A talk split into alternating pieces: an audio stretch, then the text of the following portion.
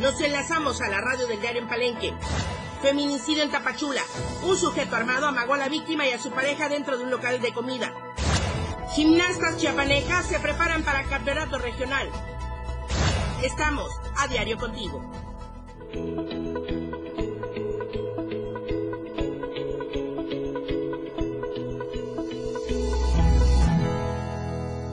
Muy buenos días, bienvenidos a la información en AM Diario. Gracias por acompañarnos como todas las mañanas en punto de las 8. Soy Lucero Rodríguez Ovilla. Le doy la bienvenida a través del 97.7 de FM desde Tuxtla Gutiérrez en la torre digital de Diario de Chiapas Media Group, pero también estamos desde Palenque en el 103.7 de FM en la colonia Pacalquín. Un saludo para todos. Muchísimas gracias por siempre seguirnos con toda la programación de la radio del diario. Por supuesto, también les saludo a través de las redes sociales, Facebook, Twitter, Instagram, YouTube, TikTok, todas las redes sociales.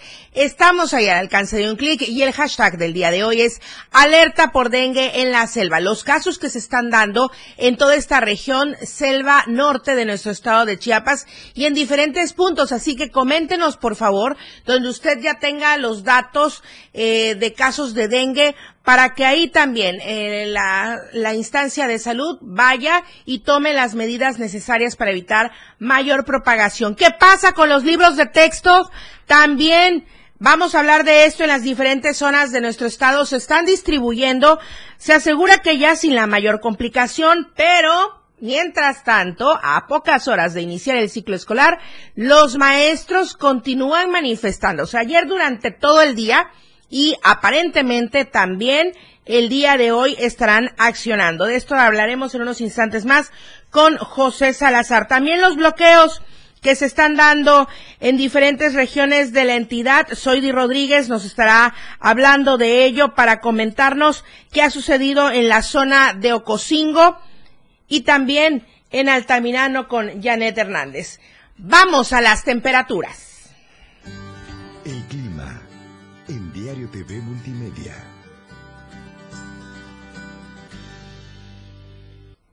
Tuxtla Gutiérrez, podríamos alcanzar una temperatura máxima de 29 grados y una mínima de 20 grados. San Cristóbal, 19 grados la máxima, 11 grados la mínima. Comitán, 24 grados como máxima, 15 grados como mínima. En Tapachula, 31 grados podría ser la temperatura máxima y 24 grados la mínima. En Palenque, 31 grados como máxima, 22 grados como mínima. Justamente, Hola Palenque, qué gusto saludarles. Muy buenos días a todos quienes nos siguen y nos escuchan también a través de streaming donde se encuentren en cualquier punto. Solo un clic y ahí estamos con la radio del diario. Buenos días. Cristian Castro, voy a ir contigo en unos instantes, pero primero vamos a esta información que también tú hiciste favor de enviar con los reportes por casos de dengue. Por lo menos hay 15.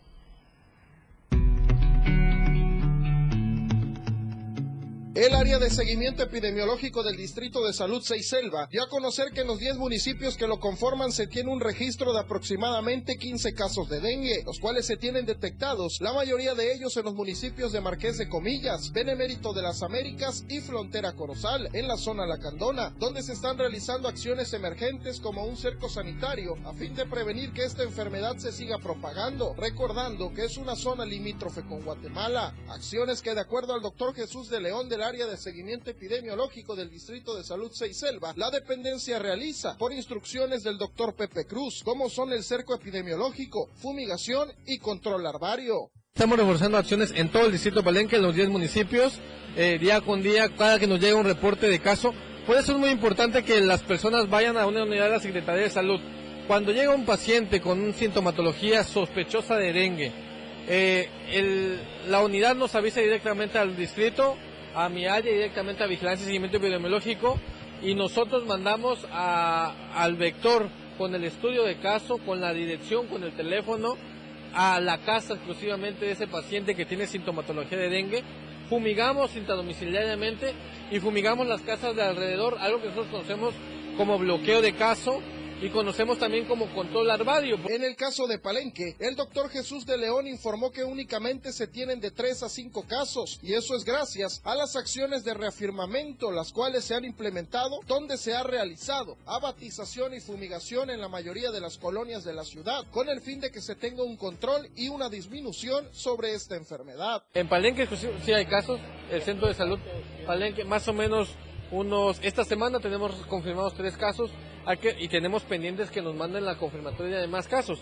Hay que recordar que nosotros tomamos la muestra y se manda al laboratorio estatal a Tutsa Gutiérrez. Por último, el personal del área de seguimiento epidemiológico invitó a toda la población a que si presentan síntomas de esta enfermedad, se acerquen con confianza al Distrito de Salud Seiselva, donde se les atenderá y llevará el control de esta enfermedad para evitar que ésta siga afectando la vida de la población. Desde Palenque, Chiapas, para Diario Media Group, Cristian Castro.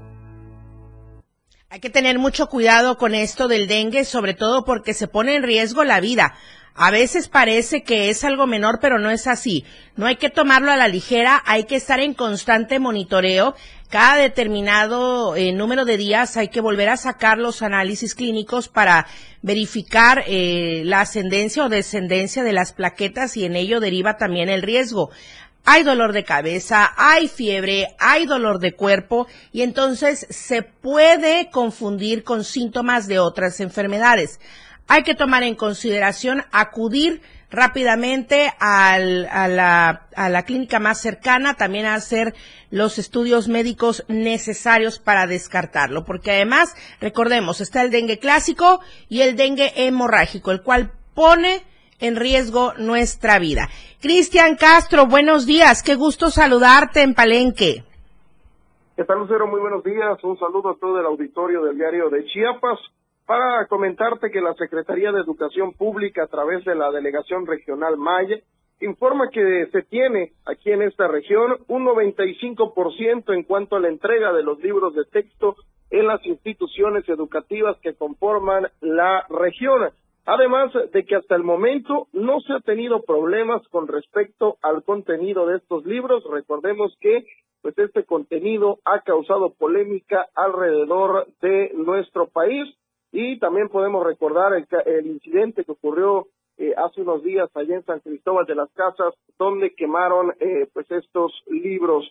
Contrario a esto, los maestros se han quejado debido a que en algunos casos los libros no llegan completos, lo cual perjudica a los niños que muchas veces se quedan sin libros para su aprendizaje. Lo anterior lo dio a conocer el maestro Sabás Martín Lara Moreno, delegado regional de educación, quien agradeció además a todos los maestros, alumnos y padres de familia por su apoyo y compromiso para evitar los conflictos y que este regreso a clases transcurra sin ningún contratiempo en beneficio de la comunidad estudiantil. Así que pues como puedes ver, eh, no hay problemas aquí en esta región en cuanto a lo que son los libros de texto, lo cual ha causado polémica alrededor de nuestro país.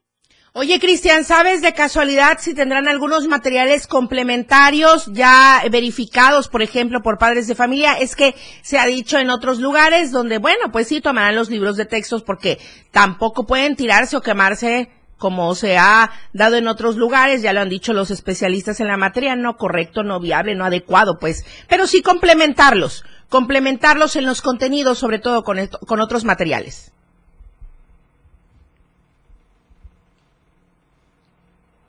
Creo que perdimos eh, contacto con Cristian Castro en Palenque, pero bueno, ahí está el dato. Ya estamos sanada de comenzar el nuevo ciclo escolar. Ya el lunes los chiquillos estarán de regreso a las aulas, los adolescentes también, y entonces, pues ya importante tener los materiales con los cuales comenzarán. Ahora, también otra cosa que estamos perdiendo de vista para que los alumnos puedan llegar a clases es que los docentes debieron prepararse semanas antes. Vaya que los docentes en los diferentes niveles educativos ya están trabajando desde semanas atrás. Entonces, si no tenemos una concordancia con todos los contenidos, pues, ¿qué se va a enseñar a partir del lunes, verdad? Te preguntaba, Cristian, eh, si hay materiales que complementen estos nuevos libros de texto. Eh, no, hasta el momento eh, han aceptado como tal los libros de texto, eh, tanto los maestros en compañía de padres de familia son los que han llegado ahí a la delegación regional a buscar su paquete de libros. También esto, sobre todo porque ya vamos a iniciar el ciclo escolar y es ya entendible que ellos comenzarán de manera regular en la región Maya. Gracias, Cristian. Oye, pero antes de despedirnos, nuestro hashtag del día de hoy es alerta por dengue en la selva. Y ya nos comentabas en esta información que enviaste a la producción que se están realizando eh, las medidas necesarias para evitar que continúe propagándose. Pero también la ciudadanía está cooperando con ello porque hay que contribuir con las campañas para eliminar los cacharros. Así es, eh, eso es algo que sin duda ha estado mencionando constantemente la, eh, lo que es el Distrito de Salud eh, Selva. Eh, sin embargo, pues eh, la mayoría de la población normalmente coopera con esta situación, pero hay quienes, pues, sin embargo, no no obedecen esta esta situación, por lo que, pues, invitamos a toda la población a que, pues, cuando vea que vienen fumigando, abran puertas y ventanas y que, pues, eliminen todo este tipo de objetos o contenedores que almacenan agua y que después se vuelven criaderos de mosquitos. Muchísimas gracias, Cristian. Un saludo para ti, para todos hasta Palenque, también a playas de Catazajá, en La Libertad, en Salto de Agua. Nos escuchan hasta la zona de Ríos en Tabasco. Muchas gracias. Buenos días. Muy buenos días hasta la región norte selva de nuestro estado de Chiapas. Y buenos días también a todos. Hola, Tapachula.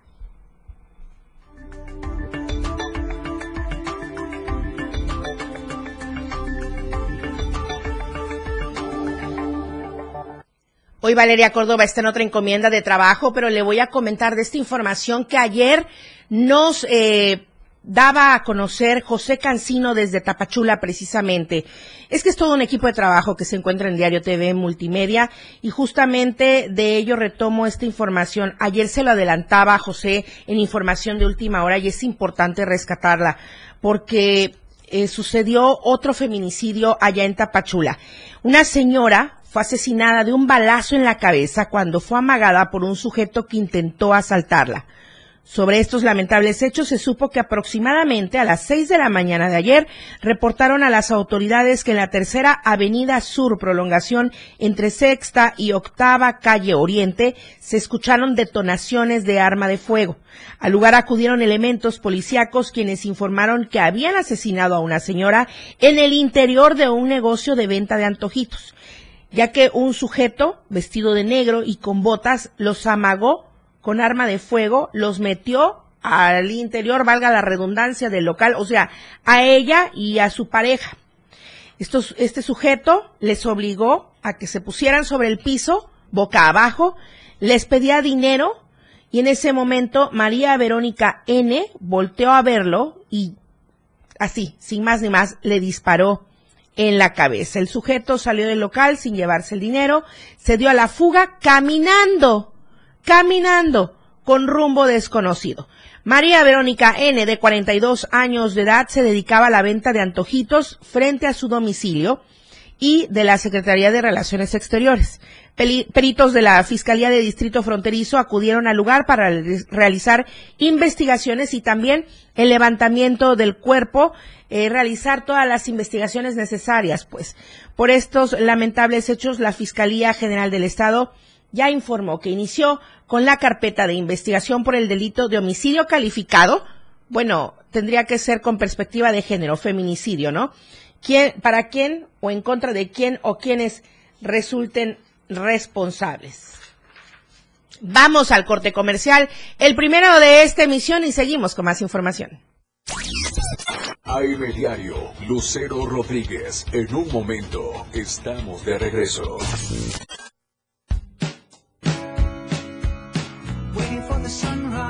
La radio del diario, transformando ideas contigo a todos lados. Las 8, con 14 minutos. Fundación Toledo es una organización enfocada en la educación. Desde nuestra fundación hemos realizado varios proyectos para poder llevar a cabo nuestro objetivo principal, apoyar la educación en Chiapas, especialmente en las zonas rurales marginadas. A pesar de ser una organización joven, somos apasionados de lo que hacemos y entendemos que la educación juega un papel importantísimo en las personas, ya que ésta se ve reflejada en el desarrollo de su país. Para conocer más de nosotros, visita nuestras redes sociales en Facebook e Instagram como Fundación Toledo y nuestra página web en www.fundaciontoledo.org. La radio del diario con el reporte del Servicio Meteorológico Nacional, el Clima Diario te informa. Este jueves, San Cristóbal de las Casas, tormentas eléctricas. Máxima 19, mínima 11. Suchiapa, tormentas de truenos dispersos. Máxima 31, mínima 22. San Fernando, tormentas de truenos dispersos. Máxima 26, mínima 19. Berriozábal, tormentas de truenos dispersos. Máxima 26, mínima 19. Chiapa de Corzo, tormentas de truenos dispersos. Máxima 31, mínima 22. Tuxtla Gutiérrez, tormentas eléctricas. Máxima 30, mínima 21. El Clima Diario te informó. Ante la presencia de lluvias de huracanes, evita cruzar cauces de ríos, arroyos y caminos inundados. Evita acercarte a corrientes de agua. Aléjate de lugares donde puedan ocurrir deslaves. Si no es necesario salir de casa, evítalo. No arriesgues tu vida y la de los tuyos.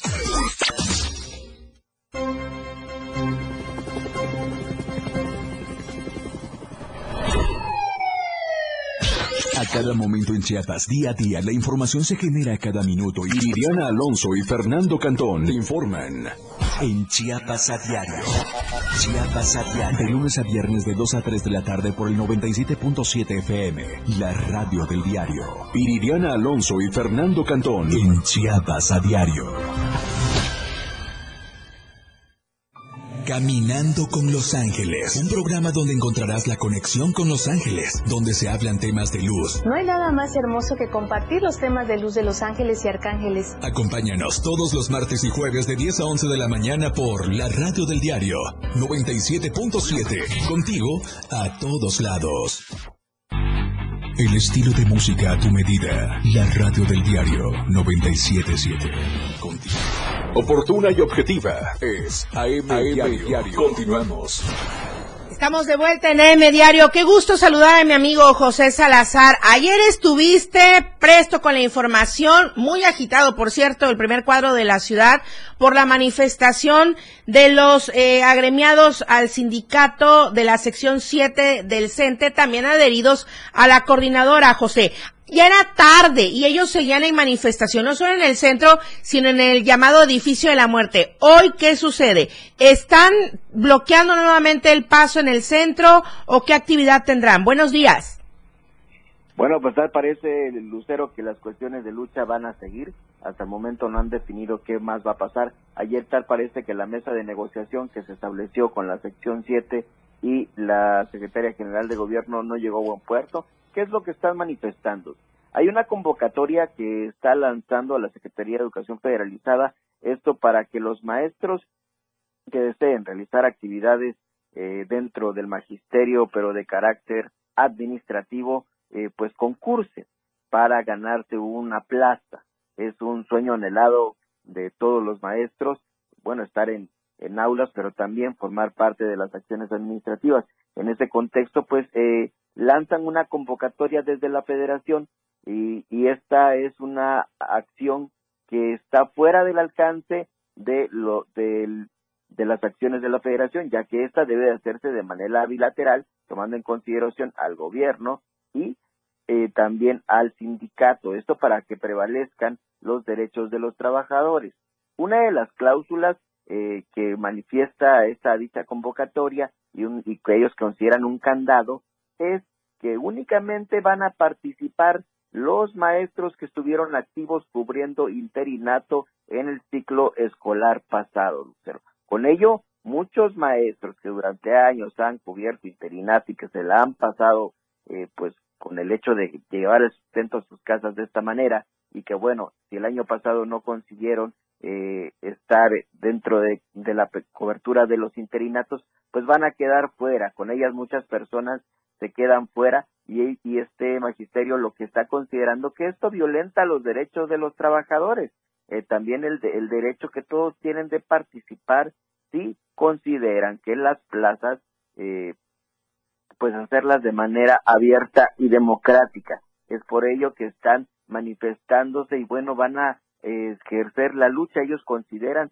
desde su llegada del secretario de la sección 7, consideró que la lucha y la protesta es la mejor manera en cómo se pueden garantizar los derechos de los trabajadores, mi querida Lucero. De verdad, aquí hay una controversia, hay que tener pleno conocimiento de lo que se pide y de lo que también se otorga o se niega, ¿no? Desde las instancias correspondientes, en este caso, la Secretaría de Educación. Hay una ley general de educación, eh, hay diferentes reglamentos, diferentes leyes, y entonces a ello hay que apegarse. Ahora, José, en cuanto a las manifestaciones, para el día de hoy, en estos momentos, ¿está libre esta zona que ayer estaba bloqueada? Ellos partieron el día de ayer ya por la tarde Lucero, pero de acuerdo a la información que eh, nos dieron es que van a regresar, es que esto no se ha, no ha concluido y que bueno, ellos van a regresar, nosotros estamos aquí atentos y esperando en cualquier momento puede darse el arribo hasta el momento la concentración se está dando en el en la Secretaría en el sindicato de la sección 7 que se encuentra justamente en el Libramiento Norte. Oye, José, ayer mantuvieron eh, retenidas a personas que trabajan en la Secretaría de Educación en este que ellos también le conocen y le llaman el edificio de la muerte, ¿no?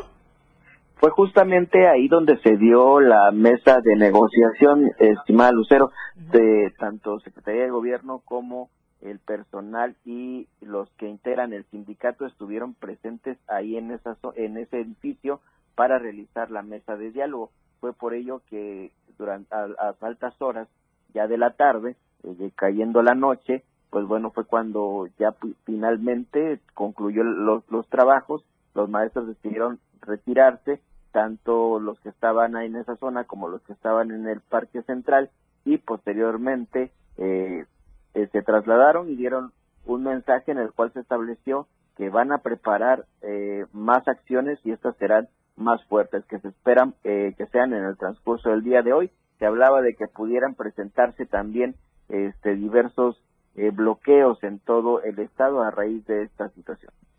Bien, dice Isael González Vázquez, secretario general de la sección 7, que han buscado acercamientos con las autoridades pero han sido ignorados. Entre las peticiones está la abrogación de la reforma educativa para que se restablezca la bilateralidad, ya que recientemente se llevó a cabo la cadena de cambios de adscripción de los docentes por parte de la Secretaría de Educación, pero sin la participación del sindicato. Otro tema pendiente es la caja de ahorro que ha quitado la posibilidad para que los maestros accedan a créditos económicos. De igual manera, dijo que han sido cesados 60 trabajadores de la educación, plazas congeladas, a representantes sindicales, entre otras peticiones. José Salazar, ¿algo que agregar al respecto? Además, Lucero, hay que acordarnos de esta reforma que pretende acabar con el sistema de educación indígena, que está también, eh, que también es, uno de los reclamos que se presentó el día de ayer y que sin duda este tema eh, seguirá dando más porque recordemos que Chiapas pues de una importante población es indígena y hay un importante sector del magisterio que está atendiendo pues estas necesidades y debieron haberse realizado estudios para saber si era conveniente o no el, el concluir con este parte del proceso educativo. Oye, José, ahora estamos a nada de recomenzar o más bien de comenzar este nuevo ciclo escolar, recomenzar las actividades en el aula, pues. ¿Qué va a pasar? ¿Los maestros van a continuar en manifestación o sí van a ir a dar sus clases a sus diferentes zonas? Recordemos, Lucero, que han, también los maestros han estado en resistencia. Eh, acordémonos del paro que sucedió hace años atrás, donde los maestros se turnaban para poder eh, cubrir las horas que marca el, el el sistema educativo, esto con la finalidad de que no les dieran de baja. Yo estoy seguro que si esta situación eh, escala, pues podría suscitarse un nuevo paro de actividades de manera temporal. Bueno, pues estaremos atentos y pendientes en lo que vaya transcurriendo en el día. Muchísimas gracias, José Salazar. Un fuerte abrazo. Muy buenos días. Bueno, y hablando justamente de lo que nos espera para el inicio de este ciclo escolar, y la Ley General de Educación ¿Qué pasa con la venta de los alimentos, sobre todo los alimentos calificados como chatarra? Aquí está la información de mi compañero Ainer González.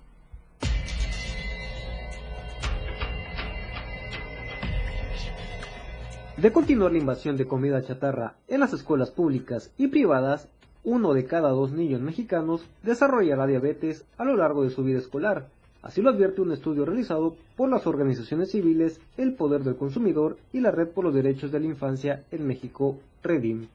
Las organizaciones, a través de la plataforma Mi Escuela Saludable, llevaron a cabo un ejercicio de vigilancia ciudadana a nivel nacional durante el ciclo escolar 2022-2023, periodo en el que recibieron un total de 13.432 reportes de 9.381 escuelas del país, denunciando que el 98% de los centros escolares venden alimentos chatarra, el 76% venden refrescos con azúcar, el 93% venden bebidas azucaradas y que el 75% tienen venta externa de comida chatarra. Por tanto, agregan que dentro de esta revisión se identificó también que dos de cada 10 escuelas solo tienen acceso a frutas, verduras y bebedores funcionales, así como en uno de cada 10 se venden semillas y cereales integrales y 9 de cada 10 no cuenta con un comité que vigile la regulación de alimentos. Por lo anterior, Liliana Baena, coordinadora de la campaña Mi Escuela Saludable, calificó como inadmisible que las niñas, niños y adolescentes estén iniciando nuevamente un ciclo escolar en espacios que promueven obesidad y enfermedad. Esto a pesar de que hace más de una década existe una regulación que prohíbe la venta de comida chatarra. En este sentido, indicó que en 9 de cada 10 escuelas se venden cualquier tipo de dulces, frituras y bebidas con azúcares, edulcorantes y colorantes que daña la salud, la nutrición y el aprendizaje de las niñas y niños. Además, dijo que la obesidad infantil no solo afecta a la calidad de vida, la educación, la salud física y mental, también tiene consecuencias económicas, ya que para atender esta situación, la Federación destina más de 650 mil millones de pesos anuales. Dentro de esta problemática, alertó que cerca de 4 millones de niñas y niños de edad escolar viven con obesidad infantil, donde las escuelas son parte del problema ya que tan solo en un día escolar cada alumno consume tres productos chatarra, que suman más de 550 calorías, provocando aumento de peso y el riesgo de desarrollarse diabetes a lo largo de su vida. Ante esta situación, las organizaciones civiles llamaron a las senadoras y senadores de todos los grupos parlamentarios, así como a la Secretaría de Educación Pública, a unirse activamente a favor de las propuestas que buscan favorecer la salud y nutrición de los estudiantes y hacer cumplir las regulaciones vigentes para crear entornos escolares saludables. Para Diario Media Group, Ainer González.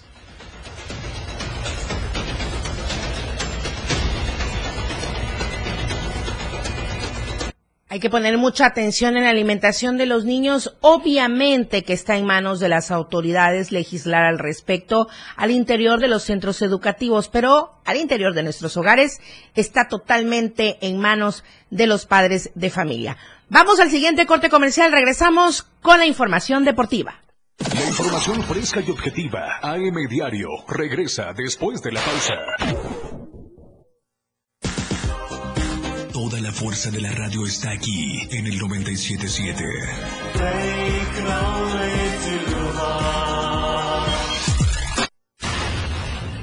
97.7. La radio del diario. Más música en tu radio. Lanzando nuestra señal desde la torre digital del diario de Chiapas, Libramiento Sur Poniente 1999. 97.7. Desde Tuxtla Gutiérrez, Chiapas, México. XHGTC, la radio del diario. Contacto directo en cabina 961-612-2860. Escúchanos también en línea. www.laradiodeldiario.com 97.7, la radio del diario. Más música en tu radio. Las 8 con 29 minutos. Si vas a realizar algún trámite en tu módulo de atención ciudadana, como inscribirte al padrón electoral, actualizar tu domicilio o corrección de datos personales, solo necesitas tres documentos. Una identificación con fotografía, un documento que acredite tu nacionalidad mexicana y un comprobante de domicilio reciente. Conoce más detalles de lo que necesitas para cada tipo de trámite en INE.mx o INETEL 804 33 2000. Mi INE es valioso porque mi INE nos une. El juego aún no termina. La competencia es a cada momento más intensa. La remontada. Un espacio para los deportes. Escucha a Jorge Mazariegos y Eduardo Solís de lunes a viernes de 12 a 1 de la tarde. La remontada. Nada se queda igual. La jugada continúa. El resultado del juego hasta el final. La remontada. Por esta frecuencia, el 97.7 FM, la radio del diario.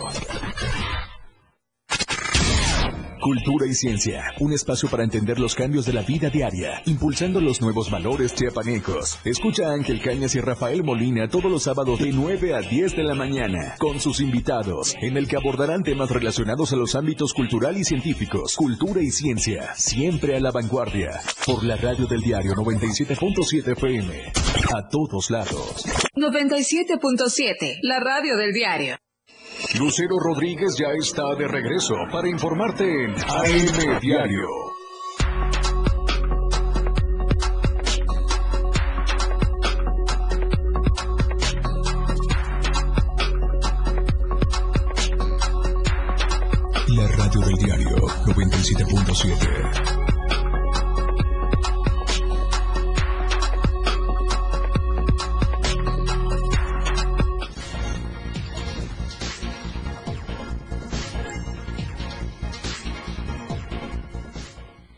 De vuelta en AM Diario, la información deportiva con Jorge Mazariegos. Muy buenos días.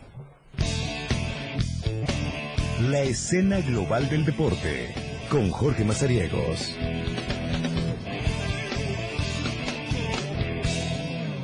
Qué gusto saludarlos este jueves. Vamos a la información eh, deportiva. Vamos a platicar, por supuesto, del el voleibol. Con eso vamos a arrancar esta sección porque el torneo octagonal un eh, por un Chiapas mejor ahora continúa sus actividades luego de cuatro jornadas pues ya se dio a conocer la lista de cómo están los líderes de este torneo es únicamente el equipo de Tucanas quien se mantiene al frente de este certamen, ha logrado eh, ganar los cuatro partidos disputados, se mantiene invictas en este evento con un total de 12 puntos. Detrás aparece el cuadro de élite con eh, nueve unidades, Universo 7 se eh, acomoda en el tercer lugar con nueve puntos y Amazonas en el cuarto lugar con nueve unidades. El equipo de Amazonas que el fin de semana tuvo doble actividad y logró sacar buenos triunfos, le dio la oportunidad de estar ahora en el cuarto sitio. Queens las Reinas en el quinto lugar con siete unidades. Debajo aparece el equipo de Fénix y los dos últimos equipos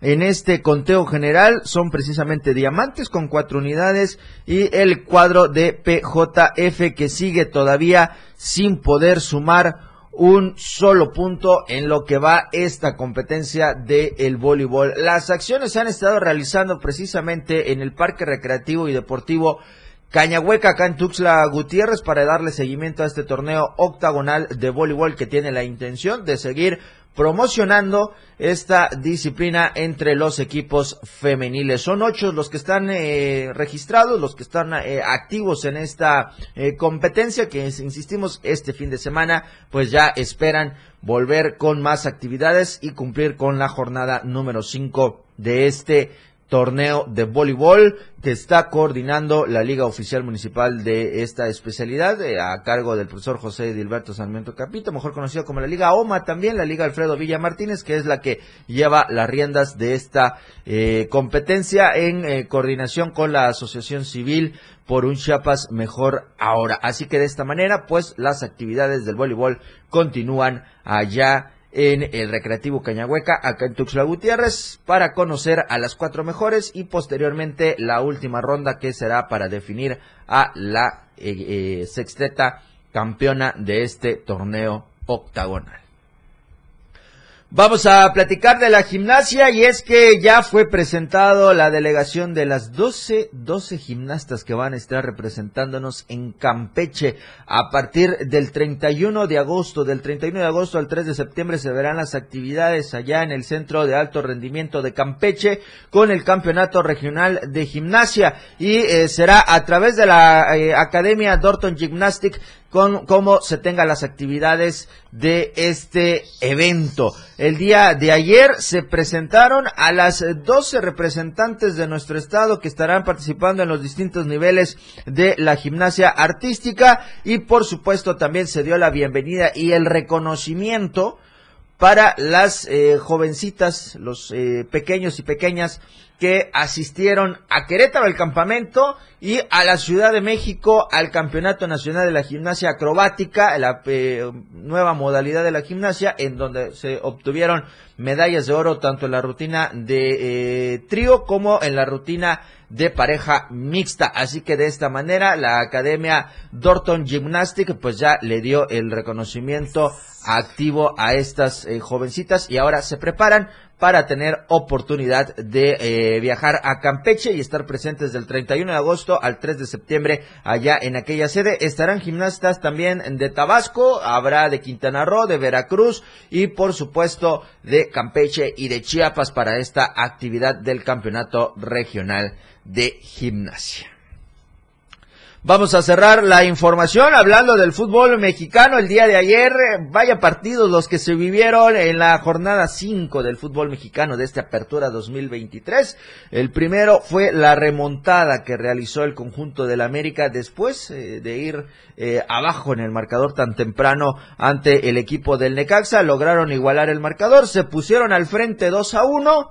Y después, ¿qué cree usted? Les empató el San Luis y terminaron al final por estar em, eh, remontando. El equipo del América terminó ganando con un marcador de 3 a 2. Ve usted esa imagen tan eh, hermosa del coloso de Santa Úrsula, el Estadio Azteca, por supuesto. Ahí estuvieron las acciones. Eh, Facundo Batista del equipo del Necaxa fue el que hizo los dos eh, tantos al minuto 3 y al 56 y por parte del equipo del América, Diego Valdés al 24, Brian Rodríguez al 31 y Julián Quiñones al 61. De esta manera el equipo de América logró su triunfo. El Pachuca le pasó por encima al equipo del Cruz Azul, 1 por 0 ganó en la actividad de esta jornada número 5 y en el otro encuentro el Atlético de San Luis venció al cuadro de León. Así se cerraron los trabajos de esta jornada 5 únicamente queda pendiente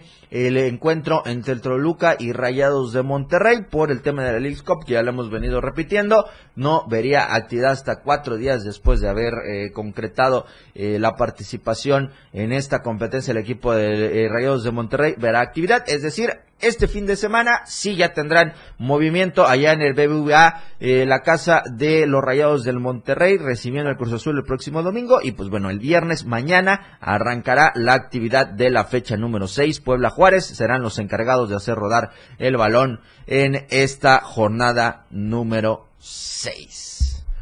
Ahí está la información deportiva. Quiero recordarles que hoy a las 12 del día usted nos puede escuchar a través del 97.7 FM y a través del 103.7 FM, la radio del diario allá en Palenque, para que estemos platicando de esto y muchísima más información deportiva. Por supuesto, a través de la radio del diario los esperamos. Recuérdanos la remontada 12 del día, de lunes a viernes. Ahí estamos con toda la información deportiva. Lucero Rodríguez, que tengas un excelente jueves, un buen fin de semana y ya te estaré dando el saludo del buen inicio la siguiente semana. Apenas es jueves y ya buen fin de semana porque es que me toca hasta el próximo lunes. Se hace corte de caja, hay que irnos a preparar el material para el próximo lunes, bueno, en fin. Ok, de acuerdo, entonces el próximo lunes te veo Jorge Mazarigos y desde esta misma cabina, hoy a las 12, la remontada. Gracias. Gracias, Lucero, buen día. Ramiro Gómez, te saludo con mucho gusto. Los libros de texto que están repartiéndose ahora en esta zona de eh, Copainalá. Buenos días. ¿Qué tal? Muy buenos días. Los libros de texto gratuitos distribuirán en la primera semana del inicio del ciclo escolar 2023-2024 en la escuela primaria de Cuauhtémoc de Copainalá. Así lo dio a conocer uno de los docentes de esta institución. Expresó que afortunadamente no existe ninguna resistencia como ocurre en la región de los Altos de Chiapas y todo está listo para su distribución a los alumnos de primero al cuarto grado de primaria que envió la Secretaría de Educación a mediados del mes de julio de este año. Expresó que los docentes de esta escuela están de acuerdo con los contenidos de los libros y que además desde hace muchos años los profesores propusieron una educación inclusiva a la Secretaría de Educación Pública. Dijo que son más de 300 estudiantes que conforman la escuela primaria Cuauhtémoc de Copainalá quienes además de recibir esos libros, también los docentes complementarán con otros materiales didácticos para fortalecer los conocimientos de las y los alumnos. en esta semana. Concluyen con el taller de formación continua para docentes en la que vienen construyendo proyectos a favor de la educación de la comunidad estudiantil y sobre todo conociendo los contenidos de los libros de textos gratuitos. Mi información para Diario de Chiapas. Para AM Diario, Ramiro. Oye, Ramiro, eh, te comento, más bien te pregunto de esto que nos acabas de, comentar. Eh, en julio comenzó la distribución para qué grados? En julio comenzó a llegar los libros de textos gratuitos de primero a cuarto grado. Yo creo que en todas las, escuelas de nivel básico, de acuerdo leyendo las informaciones de sus compañeros, de primero al cuarto, y queda pendiente de, quinto y sexto grado de primaria. Así nos formó uno de los docentes, pues que no quiso que se mencionara su nombre por, por esos temas para no generar problemas en, la escuela. Y bueno, más o menos a mediados de julio nos, nos informó que empezaron a llegar los libros. Entonces, entiendo que ya los maestros y padres de familia se dieron ahora sí que a la tarea de revisar los libros de texto que están desde julio en sus manos, del primer año al cuarto grado de, primaria, ¿no? Ya nada más para la espera de, quinto y sexto. Sí, exactamente. En esta semana están planeando la, distribución de, de, esos libros porque entregarán en la, primera semana del inicio del ciclo escolar.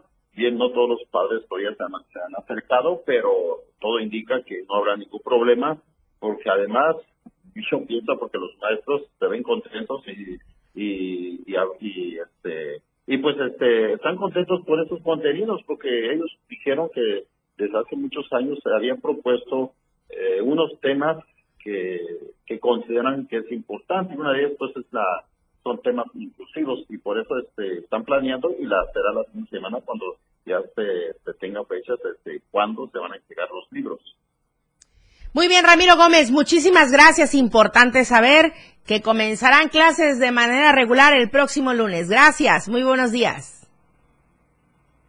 La encuesta que circula durante esta semana.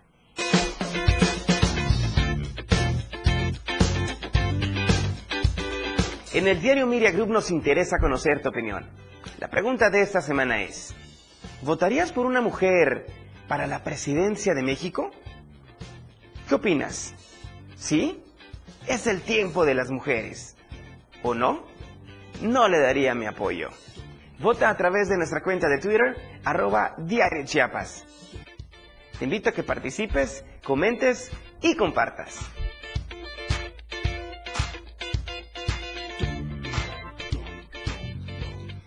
Todavía hay más información al volver del siguiente corte.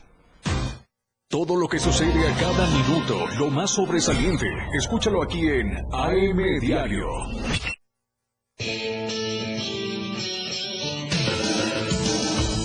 El estilo de música a tu medida. La radio del diario 97.7 FM.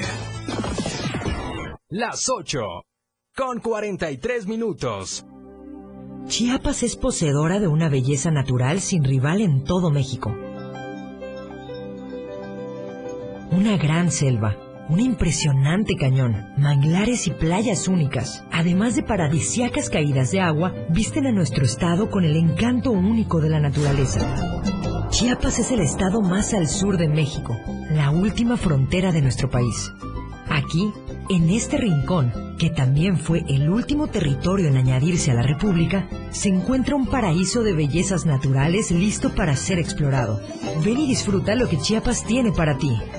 97.7, la radio del diario. Contigo a todos lados. Uy, a ese coche se lo llevó el agua. En temporada de lluvias hay que tomar precauciones. Nunca cruzar la corriente en una inundación. Tan solo 50 centímetros de agua pueden llevarse un coche. Consulta los pronósticos del Servicio Meteorológico Nacional. Ten una mochila de emergencia. Agua potable. Protege tus documentos. Y hazle caso a las alertas de protección civil. Esta temporada de lluvias y ciclones, juntos nos protegemos mejor. La Conagua y el Servicio Meteorológico Nacional te informan por tu seguridad. Gobierno de México. Dicen que se llama fentanilo. Yo nomás que no le agarro el hilo. Dime que tiene de feo. Acabar como rata en el patrón.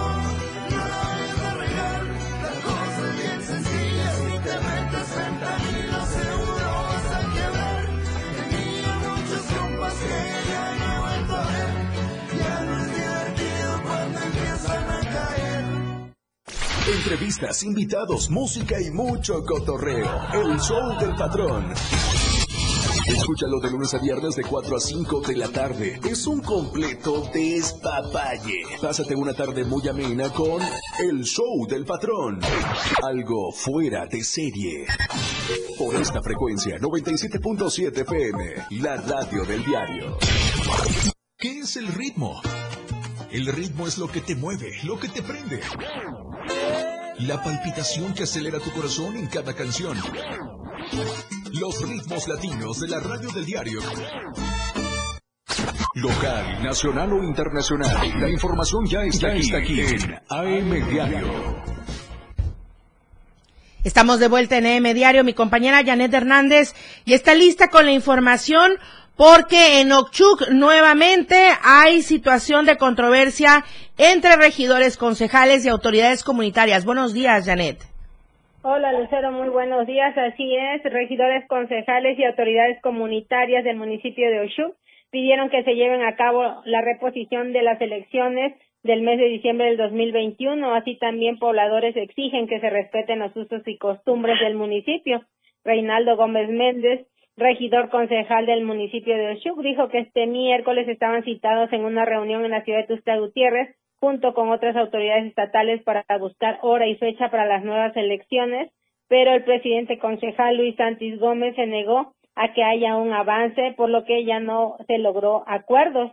Y este, ellos señalaron que la gente, bueno, este regidor señaló que la gente ya está cansada y están exigiendo la reposición de estas elecciones y este en esta reunión dijo que no hubieron los acuerdos y van a esperar ahora que el Tribunal Electoral, así como el Congreso del Estado, tome cartas en el asunto y se lleven a cabo estas nuevas elecciones. Comentarte que debido a esto el día de ayer eh, realizaron un bloqueo boteo a la altura del arco de la entrada de Oshu, pero se levantó a eso de las 5 de la tarde y en estos momentos pues no hay bloqueo, están libres las vías. A todos los que viajan aquí también para San Cristóbal, el único paso que, que sí no hay es en el Altamirán. Hasta, hasta aquí mi reporte, buenos días. Únicamente en Altamirano continúa el bloqueo total y ahorita en Ochuc está todo libre. Gracias, Janet. Muy buenos días. Buenos días. La nota roja de la verdad impresa, Diario de Chiapas. Lo que acontece minuto a minuto. La roja de Diario de Chiapas.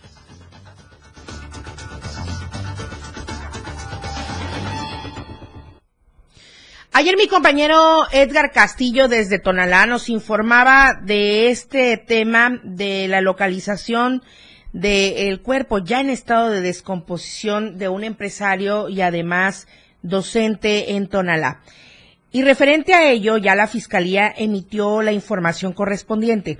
Elementos policíacos en una investigación detuvieron a tres mujeres y dos hombres como presuntos responsables del secuestro y homicidio de Alexis Hernández Aguilar, de 47 años de edad, quien fue desaparecido desde el día 11 de agosto del presente eh, año allá en Tonalá. Los ahora detenidos son Luis Alberto N, de 46 años, Antonio Gabriel N, de 43, Floridalma N, de 37, Silvia del Carmen N, de 35 y Nayeli N, de 41 años.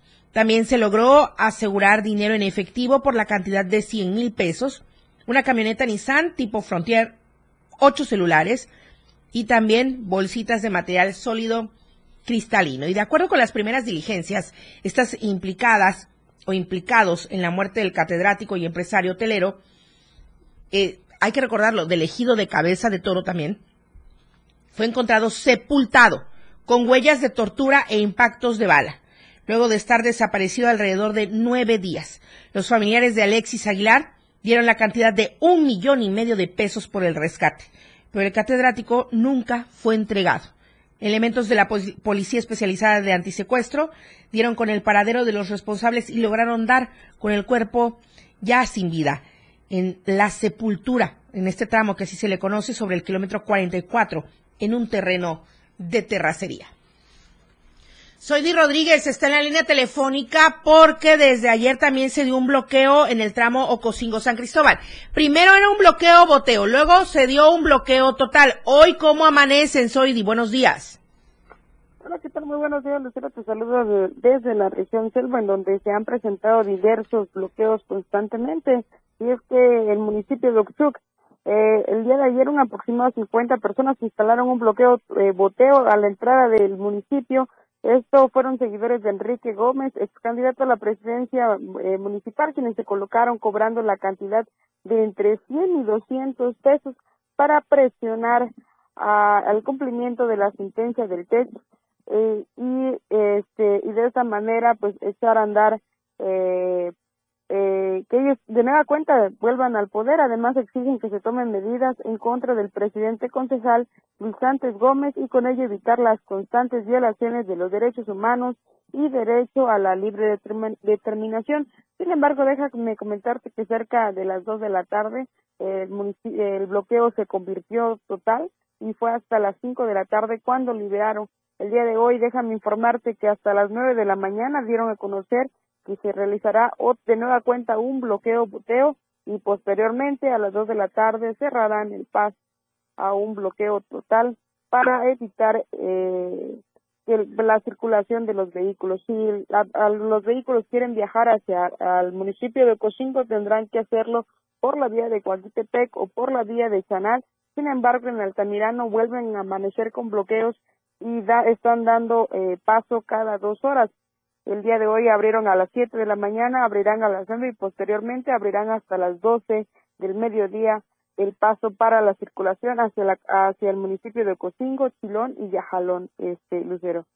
Nada más, reiteramos los tramos carreteros que están en esta situación, Soidi, por favor. Es el, el municipio de que está bloqueado, así como el municipio de Altamirano. Ochuc y Altamirano. Hay que tomar vías alternas. Gracias, Soidi Rodríguez. Muy buenos días. Muy buenos días.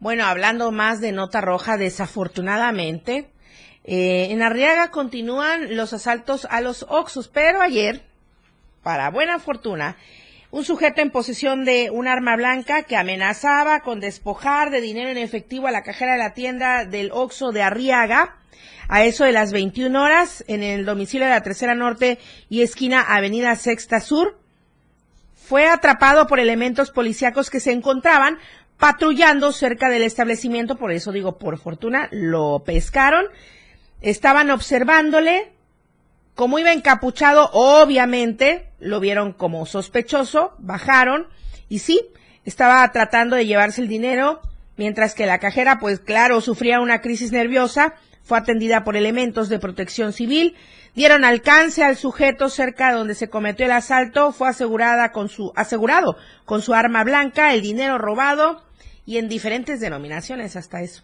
Además de un teléfono celular, ya fue puesto a disposición del Ministerio Público. La información nacional con Luis Carlos Silva. Luis Carlos, buenos días. Buenos días, Lucero. Te saludo con gusto a ti y a los amigos del auditorio para informarles que en el caso de exgobernadores priistas, en el sentido del estado de Chihuahua, César eh, Yáñez es uno de los eh, más importantes in- vinculados al tema de eh, extorsiones y sobre todo de abuso de confianza. Este exfuncionario federal y gobernador de este estado de Chihuahua es investigado ahora por la Fiscalía General de la República con una nueva orden de aprehensión. Así lo dio a conocer su sucesora Maru Campos, gobernadora chihuahuense. Estableció Lucero Auditorio los, pa- los parámetros mediante los cuales César, el, gobernador de Chihuahua, tiene una orden de inves- una investigación iniciada en tiempo y forma por delitos cometidos como peculado y uso indebido de atribuciones para un funcionario público. Comentarte que en ese sentido el gobierno de Chihuahua, según Maru, eh, Maru Campos, que establece las, las acciones y los parámetros mediante los cuales se busca investigarlo y sobre todo fincarle responsabilidades ya que durante el tiempo que él fue gobernador de Chihuahua entre 2013 y 2018 habría cometido pues varios desfalcos y sobre todo triangulado recursos públicos para empresas fantasmas. Sobre este particular, Maru Campos dijo que a pesar de que existen ya denuncias muy importantes en contra del exgobernador chihuahuense, ella no se saltará las trancas y buscará en todo momento que exista la responsabilidad de este exfuncionario público que está acusado y detenido en los Estados Unidos. Sobre este particular, el gobierno de Chihuahua establece que a pesar de las circunstancias que se siguen presentando en el tema de la cuarta transformación, nadie, nadie, Lucero Auditorio, puede estar por encima de la ley Se advierte que a pesar de estas circunstancias, el gobierno de Chihuahua tiene el firme compromiso de transparentar los recursos y evitar con ello que exfuncionarios y funcionarios de la actual administración caigan en prácticas desleales y sobre todo que se abata la corrupción. Finalmente insistió en que en la medida en la cual el exgobernador chihuahuense siga pues, enfrentando cargos en los Estados Unidos, existen otras órdenes de aprehensión en México que podrían complementarse en cualquier momento, por lo cual es muy factible que pase a una larguísima temporada tras la rejas. Hasta aquí mi reporte, Lucero. Un abrazo, como siempre, pendiente de la lluviosa Ciudad de México. Muy buenos días. El abrazo de vuelta para ti, Luis Carlos Silva. Muchas gracias a toda la gente que nos escucha y nos sigue a través de las redes sociales desde cualquier punto del país. Ahora, información que a usted seguramente le interesa, sobre todo si se trata de productos regionales y artesanías. Se llevará a cabo la tercera edición de la Mercadita en San Cristóbal este fin de semana. Thank you.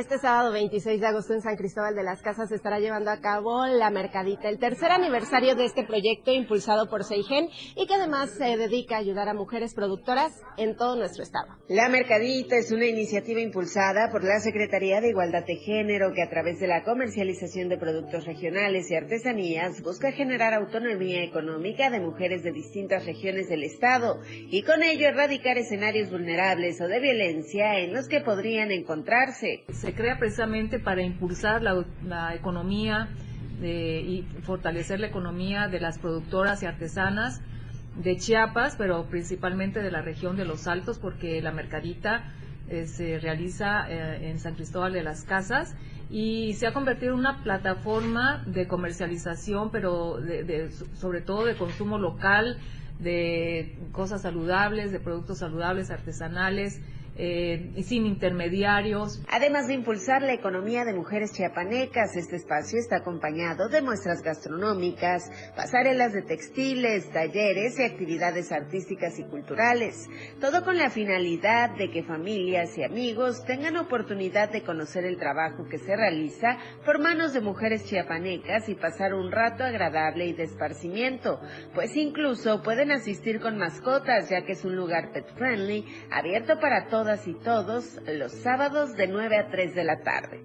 Vamos a estar escuchando marimba de, San Cristóbal, eh, vamos a tener danza folclórica, vamos a tener son jarocho y son cubano, aparte de que se va a hacer un ritual por, por, agradecimiento ¿no? a la tierra y a todo lo que nos ha dado. La mayoría es, es emprendimiento de mujeres que precisamente tuvieron que buscar el cómo salir adelante durante la, la economía que decayó en 2020. El desarrollo dentro de la mercadita no es nada más económico, sino que también un desarrollo personal e integral para la mujer. 137 son las ediciones que se han realizado de la Mercadita desde el año 2020 y con ello se han beneficiado alrededor de 163 mujeres de municipios como Aldama, Mapastepec, Comitán, Ochuc, Panteló, San Cristóbal de las Casas, Sinacantán y Tuxtla Gutiérrez por mencionar algunos. Se venden más de 200 productos de manufactura artesanal y casera y puedes encontrar desde textiles hasta pan, quesos ahumados, café y otros productos regionales. Ahora será más fácil conocer de ellos, pues con este aniversario se realizó el lanzamiento del catálogo de productoras de la Mercadita, al cual podrás acceder desde las redes sociales de la Seigen. Con imágenes de Manuel Sánchez para Diario Media Group, Carla Nazar. Ya nos vamos, pero nada más comentarle rápidamente. Hay mucho congestionamiento vehicular porque hubo un accidente en el libramiento sur a la altura del Boulevard Andrés Serra Roja, cerca de un hotel denominado Costa Azul, porque una pareja a bordo de una motoneta se estampó contra un camión recolector de basura. Entonces, ahí está ahorita la situación, fue hace unos minutos. Entonces, hay que tener mucho cuidado si transita por esta zona del libramiento sur. Nos vamos, soy Lucero Rodríguez Ovilla. Muchísimas gracias a mis compañeros en la operatividad. Carlos Solís, también está Christopher Cruz y Adrián Jiménez y aquí en piso está eh, Daniel Martínez. Muchísimas gracias, muy buenos días.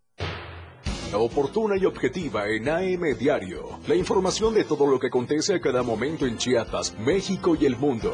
Te lo informa Lucero Rodríguez. De lunes a viernes de 8 a 9 de la mañana. Escúchanos en nuestra próxima emisión por esta frecuencia. 97.7 FM, la radio del diario. Editorial de la radio del diario. ¿Qué hace Gerardo Fernández Noroña en la competencia por la coordinación de los comités de defensa de la Cuarta Transformación? Fortalecer el movimiento